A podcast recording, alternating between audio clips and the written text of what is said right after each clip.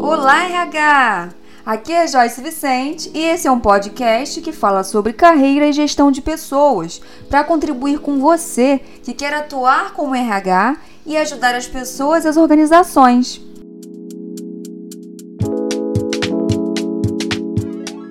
O recrutamento e seleção, né, para quem é, é, novo na área, para quem não tem experiência com recrutamento e seleção, quem não é de RH, o objetivo do recrutamento ele é trazer o candidato certo, a pessoa certa para o lugar certo, introduzir novos talentos e competências na organização.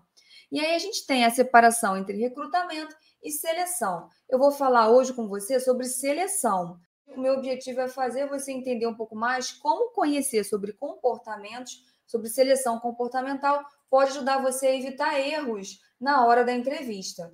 Então, a seleção é o processo de escolher de avaliar, classificar o melhor candidato para o cargo. Né? Essa é a definição do Chavenato aí, que é o nosso grande teórico, que fala bastante sobre recrutamento e seleção. Então, quando eu digo que eu vou selecionar alguém, provavelmente eu já tenho ali o meu processo de recrutamento, né, de atração de pessoas funcionando e eu já tenho algumas pessoas que eu vou analisar para poder entender quem é o melhor candidato para esse cargo que eu tenho. Né? Então, a seleção escolhe a pessoa certa para o lugar certo, no tempo certo. Ela analisa as competências que são requeridas pelas necessidades da organização. Então, preste atenção. Evitar erros começa por aí. Quando a gente entende que a gente está analisando competências, o que, que é competência? Conhecimentos, habilidades e atitude. Competências que podem ser técnicas e que podem ser comportamentais quando eu analiso essas competências que são requeridas para o cargo, para a organização, eu estou fazendo um bom processo de seleção e dificilmente eu vou errar se eu estou me organizando dessa forma, entendendo ali as diferenças individuais do candidato, dentro da cultura que eu tenho da empresa, dentro da necessidade que eu tenho para aquela área, para aquele cargo. Eu vou conseguir extrair o máximo ali na entrevista para conhecer esse candidato e conseguir trazer ele para a empresa para que os resultados aconteçam para ele e para a organização. Então, uma boa seleção contribui com as competências indispensáveis para o sucesso da organização. Tudo acontece a partir das pessoas. Vocês me escutam falar disso aqui, quem já me segue, né? O tempo todo. O que uma empresa tem de mais importante são as pessoas. Então, a gente precisa entender que esse processo bem feito vai trazer talvez aquele talento que vai mudar toda a situação da empresa, que vai inovar, que vai trazer né, um novo serviço, que vai fazer a empresa lucrar, que vai fazer totalmente a diferença ali. Então, você, enquanto recrutador, enquanto selecionador, tem um papel muito importante e estratégico nesse momento. Por isso que hoje a gente vê crescer cada vez mais as vagas né, e a quantidade de é, necessidades de um profissional que conheça sobre seleção, principalmente sobre seleção comportamental. Porque você já deve ter ouvido falar né, que as pessoas são contratadas pelo currículo, mas são demitidas pelo comportamento. E isso é uma grande verdade. A gente percebe o tempo inteiro aquela pessoa que tem, que demonstra que tem um excelente currículo, ou que na entrevista sabe se vender muito bem, sabe falar muito bem, e na hora que ela entra na empresa, os comportamentos que ela apresenta não são os comportamentos esperados ali para aquele cargo, para a cultura daquela empresa. É uma pessoa que talvez não consegue se relacionar bem, tem dificuldade ali com hierarquia, ou é uma pessoa que começa a, per a perceber que a empresa também não é para ela e se desmotiva por conta disso. N fatores. Né? E o, quem criou aí essa frase que a gente vem adaptando para currículo foi o Peter Drucker, que é o pai da administração moderna, né? E ele fala já há muitos anos, em todos os livros dele, que as pessoas são contratadas pelas habilidades técnicas, mas são demitidas pelos comportamentos. Então, o que, que a gente tem que entender com isso? Que não dá mais para ficar fazendo aquele processo seletivo subjetivo ou pedindo aquele monte de teste técnico, de informações para a pessoa que não vai ser utilizado.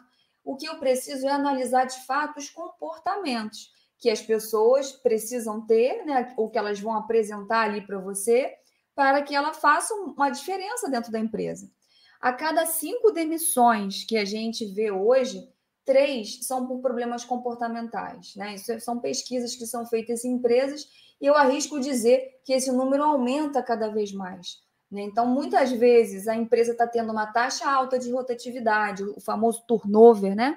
Está altíssimo, porque ela não está fazendo uma boa seleção, ela não está analisando os comportamentos desses candidatos, né, desse futuro colaborador, na hora do processo seletivo.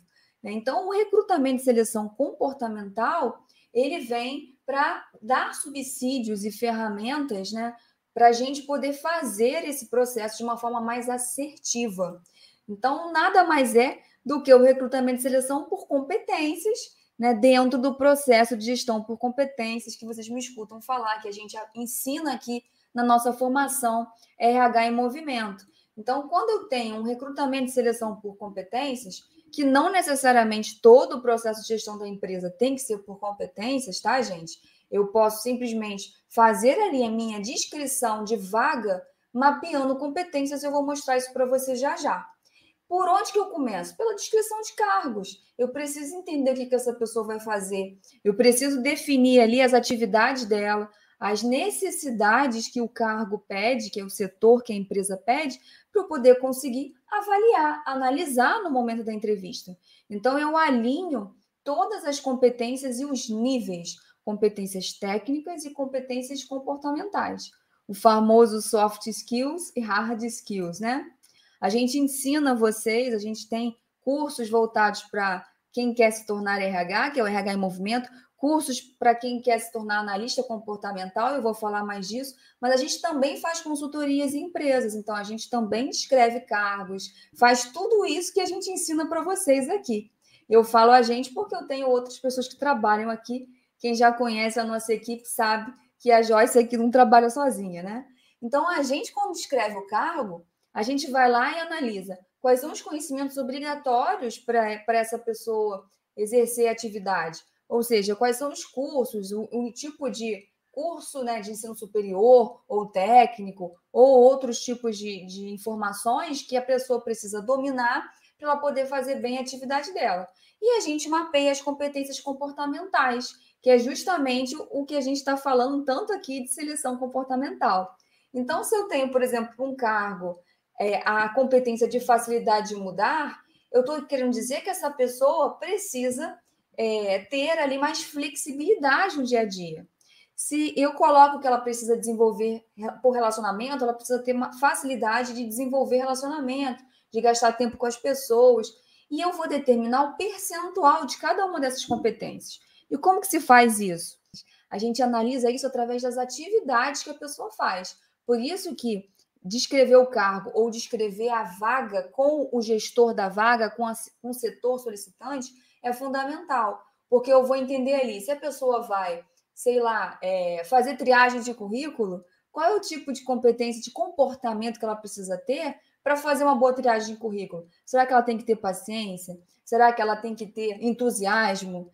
Qual é o tipo de competência, de comportamento que vai fazer com que essa pessoa trie currículos de uma forma assertiva, da melhor forma possível? Então, os nossos indicadores para a gente mapear a competência são as atividades, tá? Mas isso é só para vocês entenderem como que eu me preparo para não errar no momento da entrevista. Eu preciso passar por toda essa preparação anterior. E quando a gente conta com inventários, com mapeamentos de comportamento, isso ajuda muito a gente a evitar erros. Né? Muita gente me pergunta, mas Joyce, como saber se eu estou fazendo certo? Então, a gente tem perguntas, a, própria seleção comportamental ela é baseada em perguntas que têm a ver com essas competências. Mas pode ser que você ainda se sinta insegura, insegura com o que você está analisando ali.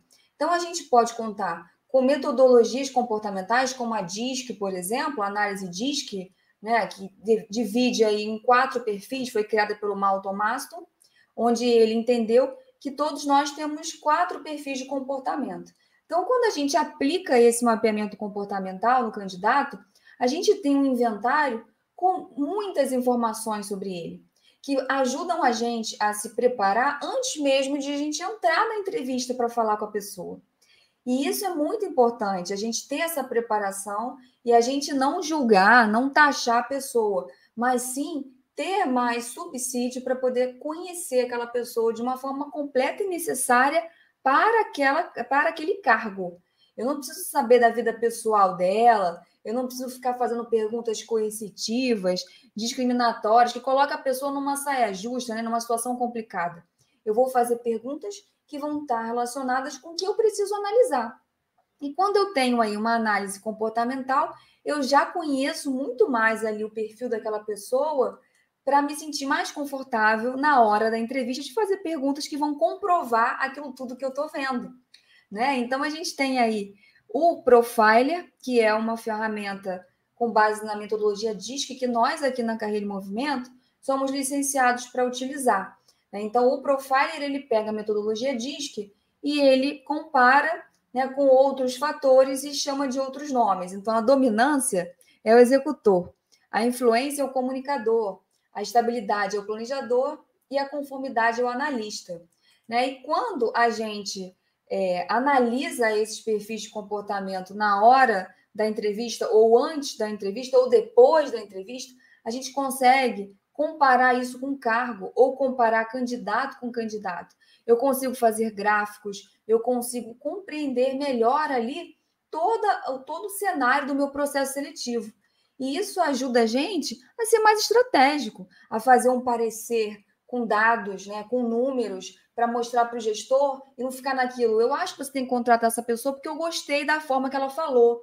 Gente, a gente sabe que tem perfis, né? Quem conhece metodologia diz que quem conhece aí, quem é analista comportamental, sabe que tem perfis que se vendem muito melhor. O perfil comunicador, por exemplo, ele é um perfil que se vende muito bem, que fala muito bem. E o, o perfil analista já tem mais dificuldade de falar. Será que o comunicador é o melhor candidato do que o analista? Não sei. Vai depender da, do cargo, vai depender da necessidade. Se eu for contratar um programador, por exemplo, comunicador, dificilmente essa pessoa vai fazer um trabalho, vai se adaptar. Não vou dizer que ela vai fazer um trabalho bom, porque pode ser que ela se adapte, mas se adaptar à rotina ali, analítica, centrada, se ele é uma pessoa expansiva que precisa de relacionamento, como ele vai trabalhar sozinho numa máquina programando? É muito mais difícil. Então, não existe perfil melhor. Existe o perfil que é certo para o cargo. E quando eu faço esse tipo de análise, eu consigo comparar e ver. Lembra das competências que eu falei agora? Esse tipo de inventário que a gente utiliza aqui, ele mostra exatamente o percentual das competências do candidato. E eu consigo olhar e, antes mesmo da entrevista, entender: olha, essa pessoa aqui tem praticamente aí todas as competências que a gente precisa. Vou checar na entrevista se é isso mesmo, vou fazer perguntas, vou analisar as experiências anteriores, as experiências de vida, e aí a chance da gente errar é muito menor.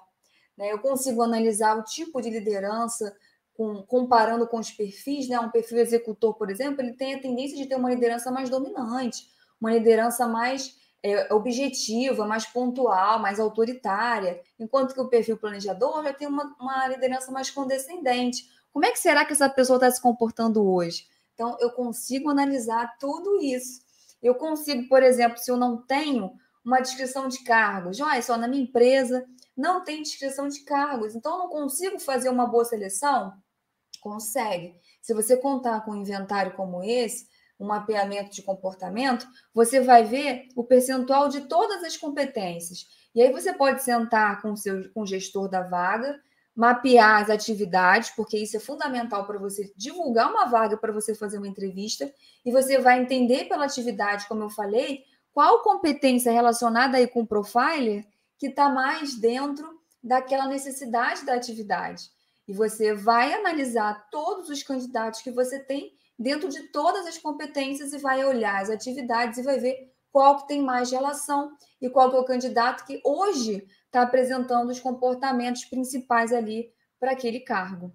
Tá fazendo sentido para você o que eu estou falando? Eu digo sempre que a gente, enquanto RH do futuro, né, enquanto realmente humanos, a gente tem que ser estratégico, a gente tem que ser humano, gostar de pessoas, ter empatia, se colocar no lugar do outro, mas a gente tem que ser estratégico, porque não adianta falar né, para o gestor que gostou daquela pessoa porque ela é boazinha, que isso não vai fazer você ser valorizado.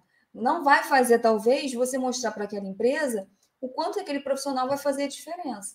Agora, se você se embasa em dados, né, em ciências, em informações, em objetividade, estratégia com objetividade, você está acelerando o seu processo, você está mostrando o seu valor e você está um passo à frente aí de conseguir né, melhorar todo esse processo, inclusive o seu processo interno, né, de, de visualização do teu trabalho na empresa. Então, a entrevista comportamental, ela tem que focar em analisar competências. A forma da gente não errar é fazer uma entrevista por comportamentos, por competências e analisar aquilo que é necessário para o cargo, analisar os perfis de comportamento e não analisar o que você acha que é melhor ou o que o gestor está falando que é melhor. O que é melhor é o que a pessoa vai desenvolver e o que ela precisa para desenvolver aquilo ali. Então, a forma de você não errar é se preparar antes para essa entrevista. Nós precisamos entender que a gente está fazendo uma coisa muito importante ali no momento da entrevista. Pode ser o momento mais importante da pessoa naquele mês, naquele período. Ainda mais no momento que a gente vive com milhões de pessoas desempregadas, né? Então, a nossa responsabilidade é muito grande. A gente tem que se preparar fazendo uma análise como essa, um mapeamento comportamental, definindo ali todos os critérios do cargo, estudando o currículo do candidato e criando o seu roteiro.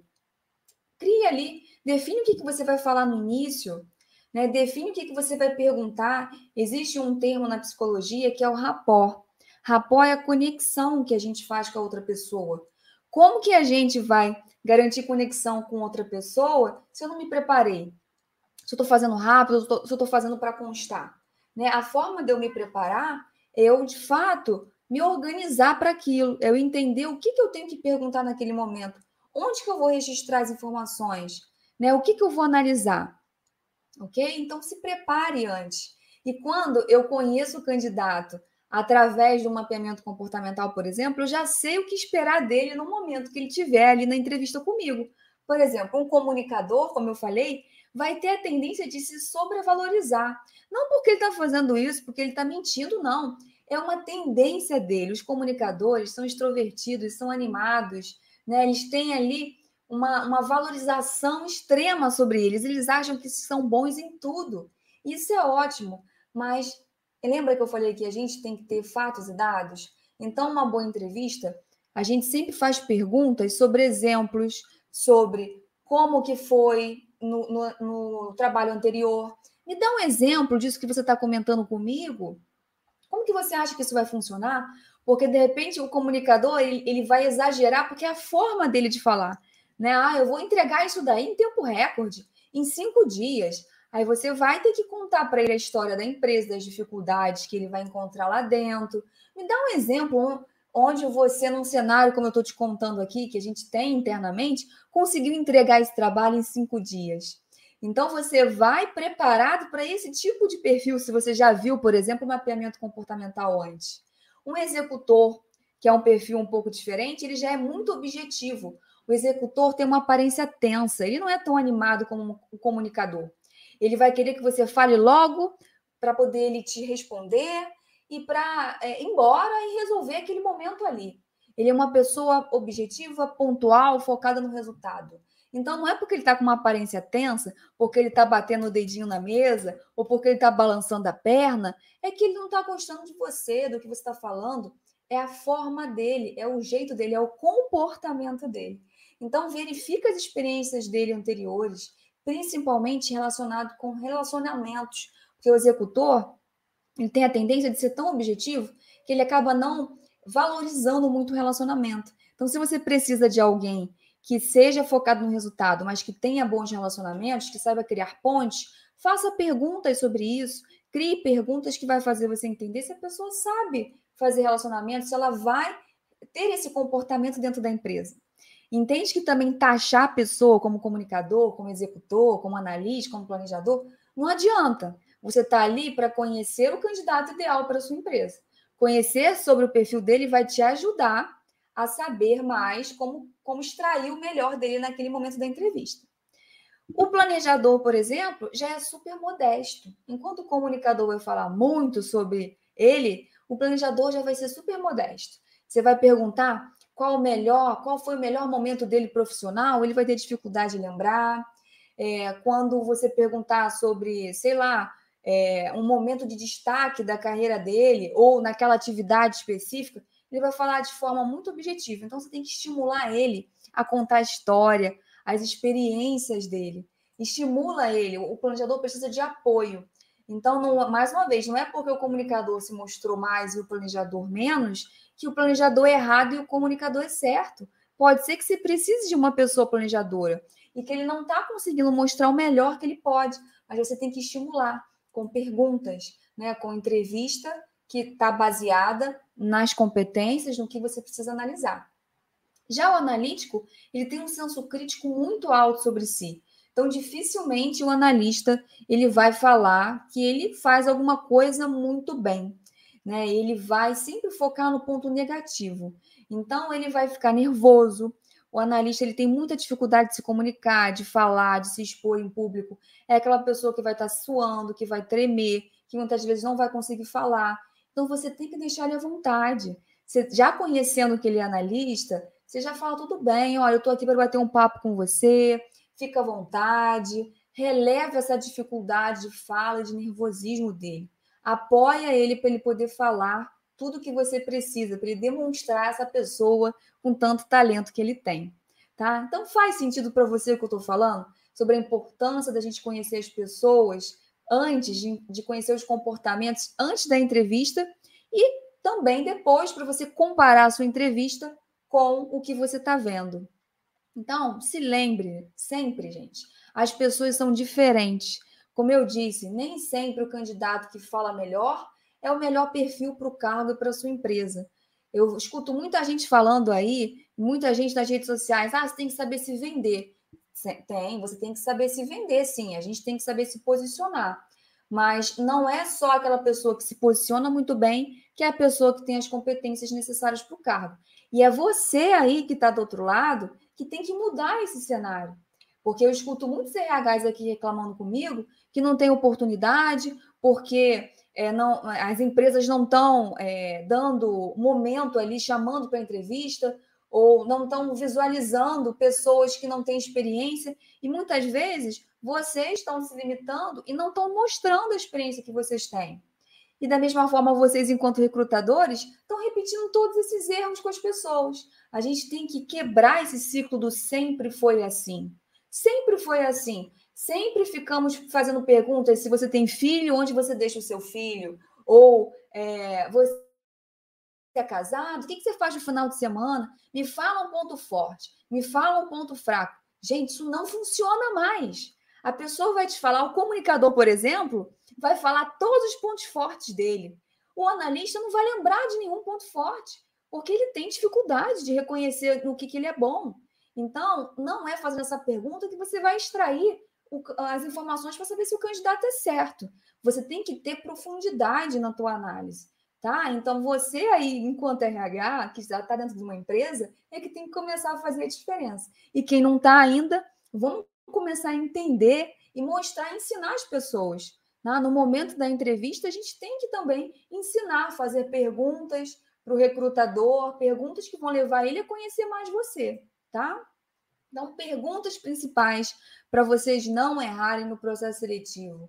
Ok, Joyce, eu entendi, mas eu não tenho uma descrição de cargo, eu não tenho mapeamento de competências. Tudo bem, mas você já entendeu o que você precisa entender, as atividades que a pessoa vai desenvolver para você se preparar para a entrevista. Como é que eu entro numa entrevista sem saber o que, que a pessoa vai fazer no cargo? Eu estou fazendo o que ali? Estou vendo se ela é bonita ou feia, se ela está bem arrumada ou mal arrumada? Isso não é, se ela fala bem ou fala mal? Isso não é um recrutamento de seleção estratégico, isso não é uma seleção estratégica, e muito menos por competências, por comportamento. Então, quando eu pergunto qual foi o desafio que impactou, o que você fez para lidar com esse desafio, qual foi a atitude diante dessa situação, eu conto a situação da minha empresa. Vou pegar o exemplo aí da área de, de recrutamento. Vamos dizer que eu tenho que contratar um analista de recrutamento. E uma das atividades é a pessoa ter que criar currículo e a gente tem um volume muito grande de vagas. O que eu vou perguntar para essa pessoa? Você já teve um desafio assim de ter que trabalhar muitas vagas num tempo limitado? A gente tem que trabalhar aqui uma média de 20 vagas em 40 dias, né? Como é que você se vê fazendo essa atividade? Você já fez isso anteriormente? Me conta uma situação onde você teve que fazer algo muito rápido, você teve que ser flexível para mudar. E aí a pessoa vai falar. Aí você vai perguntar: legal essa situação, me conta qual foi a característica que você acha, a atitude que você teve que fez você resolver esse problema. O que, que você aprendeu com isso? Então, gente, são perguntas que levam a gente a ter profundidade, a entender bem sobre aquela pessoa, sobre os comportamentos que ela teve, para poder resolver situações semelhantes que ela vai ter que resolver dentro da empresa que ela vai entrar para trabalhar, ok? Então, a forma da gente não errar na seleção do candidato, na análise do candidato, é conhecer os comportamentos deles, é fazer perguntas certas.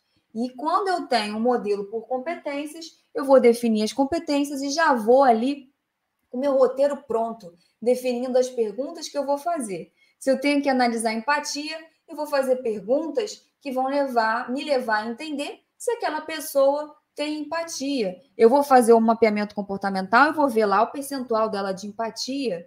Eu vou precisar analisar se ela tem sociabilidade. Eu vou fazer perguntas relacionadas com sociabilidade.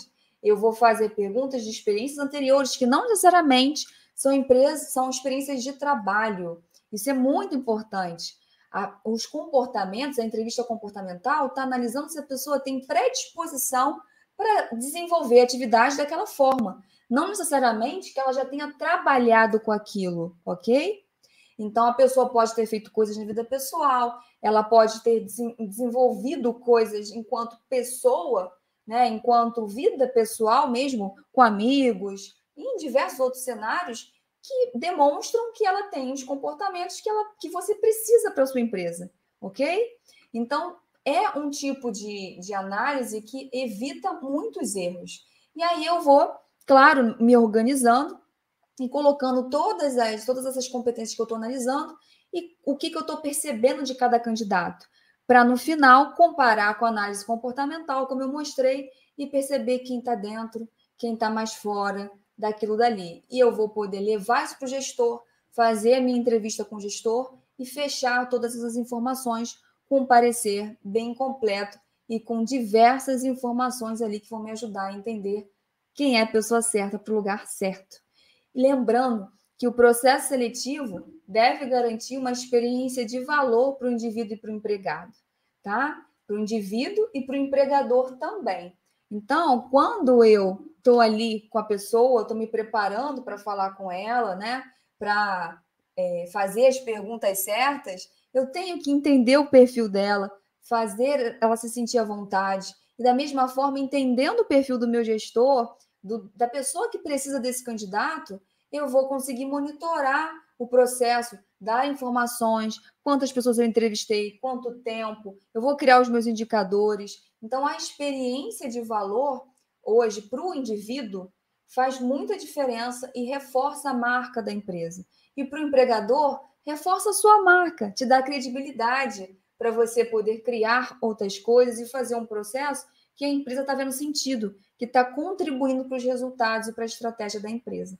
É assim que você é mais valorizado, é assim que você ganha mais espaço, é assim que o RH deixa de ser aquele departamento que só cria restrições, que só cria procedimento e que não entende a realidade do mercado, da empresa, né? as necessidades das áreas. Então, quando a gente está falando de experiência de valor, eu muitas vezes estar tá ali na minha frente entrevistando uma pessoa que é um cliente da empresa, que compra o serviço ou produto da empresa. Então, imagina se essa pessoa tem uma experiência negativa comigo numa entrevista. Ela vai falar disso nas redes sociais, ou ela não vai comprar mais, ela vai ficar com raiva daquela empresa. Então, a gente tem que fazer também pensando que esse é o meu papel enquanto pessoa e profissional daquela empresa de reforçar a marca positiva. E, acima de tudo, é o meu papel enquanto ser humano, né? Enquanto realmente humano, de estar ali com uma pessoa na minha frente que eu tenho a oportunidade de contribuir com a vida dela, mesmo que ela não seja escolhida para essa oportunidade. Esse foi mais um episódio do RH em Movimento E eu quero saber se você gostou. Então entra lá nas nossas redes, diz o que você achou e nos ajude a construir essa comunidade de realmente humanos que vai mudar a realidade de gestão de pessoas nas organizações. Você me encontra no Instagram como carreira.vc, no YouTube como Carreira em Movimento, no LinkedIn também como Carreira em Movimento e como Joyce Vicente. Até o próximo episódio!